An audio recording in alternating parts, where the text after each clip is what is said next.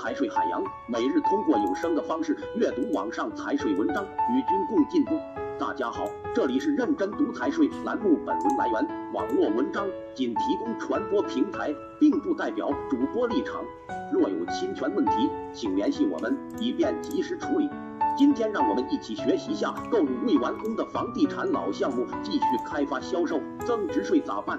近日国税总局新发文。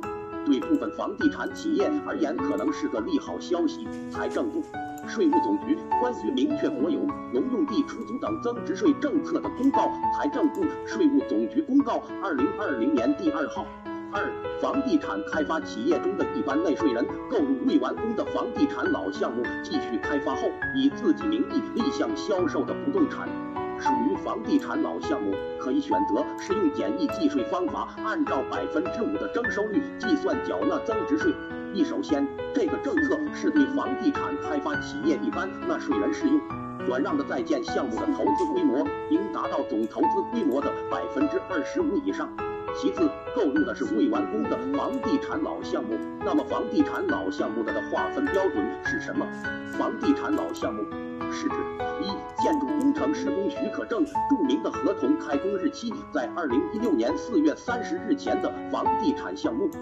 二建筑工程施工许可证未注明合同开工日期或者未取得建筑工程施工许可证。但建筑工程承包合同注明的开工日期在二零一六年四月三十日前的建筑工程项目。